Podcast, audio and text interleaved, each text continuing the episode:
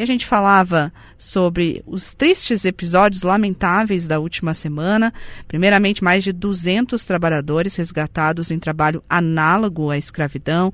Depois, manifestações de entidades. Nós tivemos aí repercussão nacional com a fala do vereador Sandro Fantinel, uma fala xenófoba. E agora, é, nós convidamos uma professora aqui de Caxias do Sul, pelo menos mora, morou algum tempo na cidade, atualmente acho que está em Porto Alegre, mas foi professora da Universidade de Caxias do Sul, professora da área de História, com livros publicados relacionados à questão da escravidão, à história do Brasil para que a gente possa falar um pouquinho sobre esses discursos que ficaram tão em evidência na última semana. Então, professora, desde já, muito obrigada por nos atender e muito bom dia. Bom dia, é um prazer é, voltar, nem que seja via voz a, a Caxias, né? Eu atualmente é, voltei a Porto Alegre, eu me aposentei da Universidade de Caxias do Sul. Mas tem acompanhado, porque não tem como a gente fugir sim, das notícias sim. da última semana, professora. E eu queria começar é, é, abordando essa questão de por que, que a gente tem tanto aqui na região da Serra e justamente pela tua presença, por ter ficado vários anos aqui, pela convivência, por que, que tem esse discurso agora de comparação, de exaltar o vitimismo e por que, que é importante esclarecer que a situação da imigração europeia ela é bem diferente do trabalho escravo e da cultura afro-brasileira? É, é, em primeiro lugar, a origem de todas essas questões, né, é, e até mais adiante eu faço questão de definir alguns conceitos, né, como xenofobia, racismo, discriminação, preconceito. Na verdade, xenofobia, racismo, discriminação e preconceito, eles fazem parte é, desse grande guarda-chuva que é o racismo.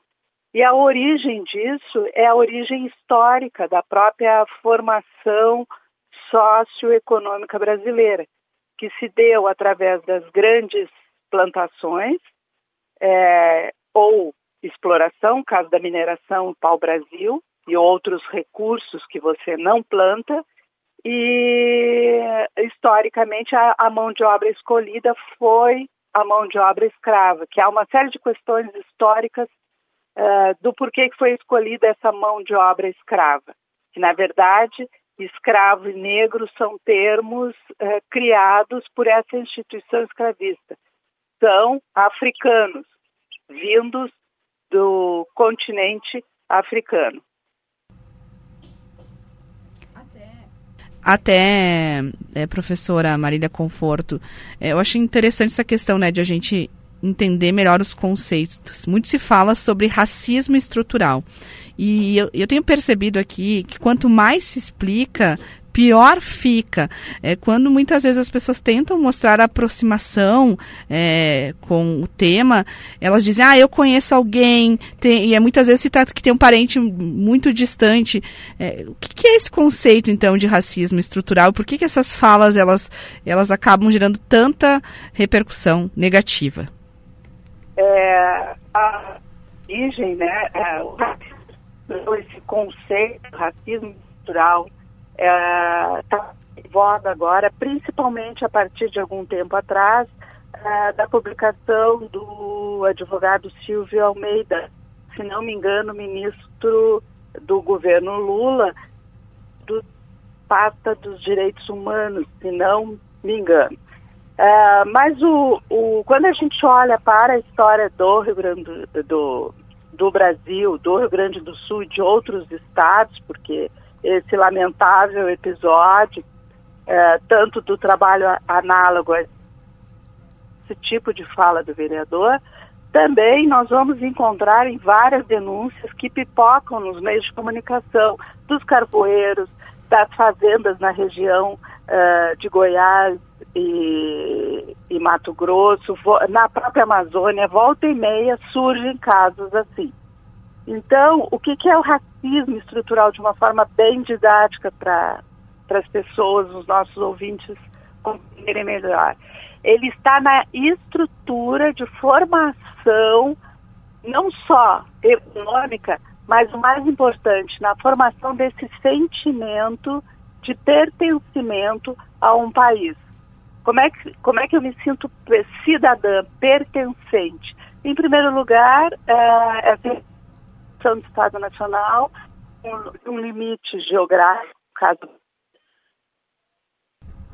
de tradições, que a gente chama e de cultura, é, que são que, que você se reconhece. Bom, é, no caso africano, não há. A professora, é, a gente está com um pouco de corte na ligação. É, a gente pode fazer o ah. seguinte: a gente vai tentar refazê-la para ver se melhora um pouquinho o sinal, é, tá. para que a gente não, não, não se perca né, nesse, nesses raciocínios. É, é, é, ó, já perdemos contato. A gente faz, faz esse combinado. A gente agora vai tentar refazer a ligação, é, porque eu acho muito importante, Juliana, e a proposta dessa entrevista é que muitas vezes é, falta é, conhecimento histórico, porque a gente olha para trás e sempre quando a gente vai preencher uma narrativa de memória ficam muitas lacunas. É impossível a gente é, ter aí um resgate completo. Só que muitas vezes a gente reproduz narrativas sem de fato ter estudado, ter, ter, ter conhecimento. Então, por isso que a gente foi em busca aí de uma pesquisadora dessa área e que atuou na Serra, então conhece, conhece nossa a, a imigração italiana, mas conhece também é, a história envolvendo o negro aqui na região da Serra. Professora, a gente retomou o contato, espero que a ligação esteja melhor, e a gente falava justamente nessa questão do conceito do, do racismo estrutural.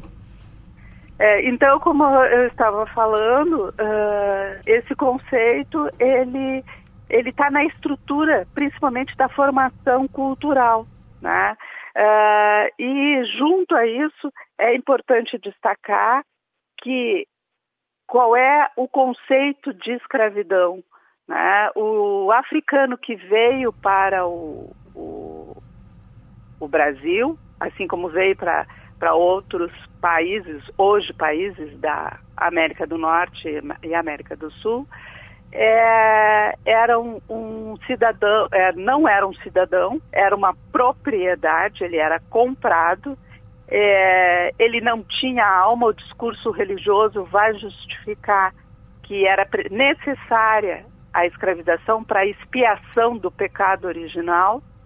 É, por ele ser comprado, o proprietário tinha direito de vida e morte. Pensem como exemplo, é, ele era um instrumento de trabalho, um instrumento qualquer que você usa, é, esse instrumento não serve mais para o, para o uso a que ele foi destinado, então se descarta. Então, tudo isso faz com que, mesmo após o término formal da escravidão, se continue é, pensando que, pela cor da pele, pelo, por ser de um estado diferente, é, por ser de uma religião diferente, de uma cultura diferente, por ser um forasteiro, que é a base do conceito de xenofobia, é, essas pessoas não são pessoas, entre aspas, puras, não são pessoas competentes, não são pessoas dignas de conviver com aquele que é, promove essa prática de xenofobia, de discriminação, de preconceito de racismo. Professora... E foi o caso é, que está é, agora em todas as mídias com relação a Caxi, a, as vinícolas e a essa fala do vereador.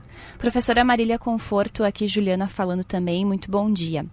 Uh, Bom dia, a, Juliana. A gente uh, costuma ouvir, é comum ouvir as pessoas falando que uh, em alguma situação, de, de, alguma fala de algum negro em relação a branco, as pessoas reclamam que, ah, isso também é racismo. E também há algumas pessoas dizendo que os, os negros são mais racistas que os brancos. Por que esse tipo de fala acontece? É, aí a gente vai entrar numa outra questão, né?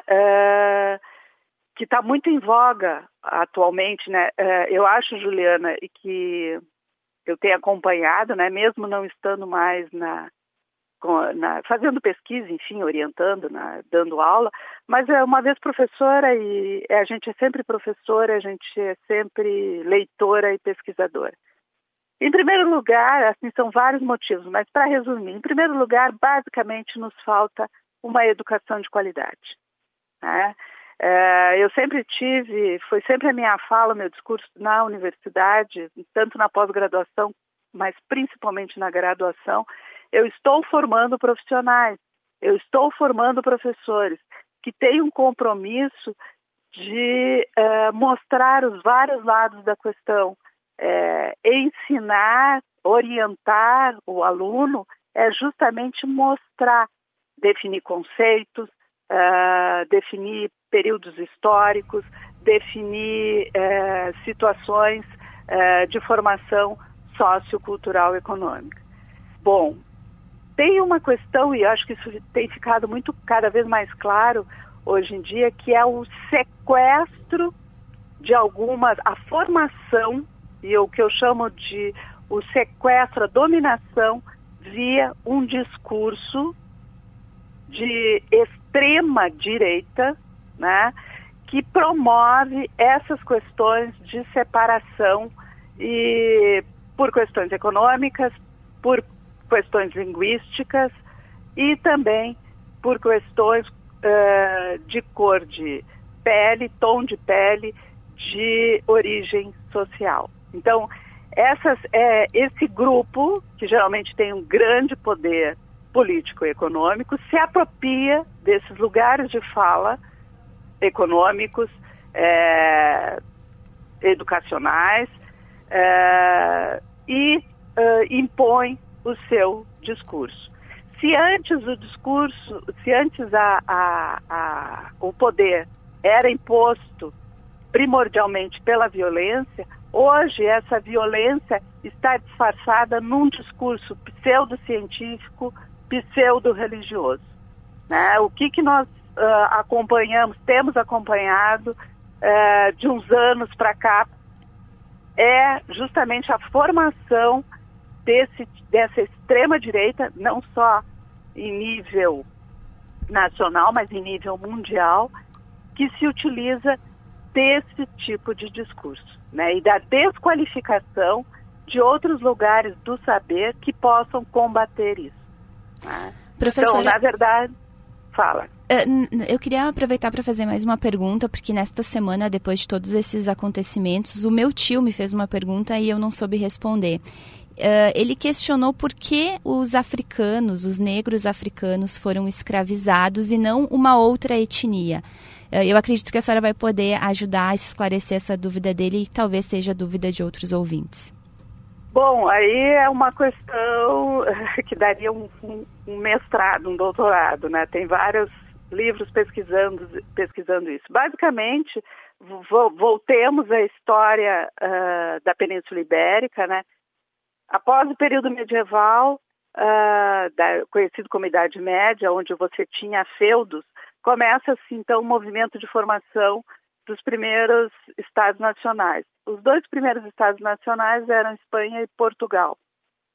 Uh, há todo uma, um, um, desenvolvimento das técnicas de navegação. Ironicamente, Portugal é, era um, um, reinado de costas, que, que ficava de costas ao, mar, ao Oceano Atlântico. É, conheciam muito bem a navegação entre é, no mar Mediterrâneo, mas não conheciam a navegação no chamado mar aberto uh, no Oceano Atlântico.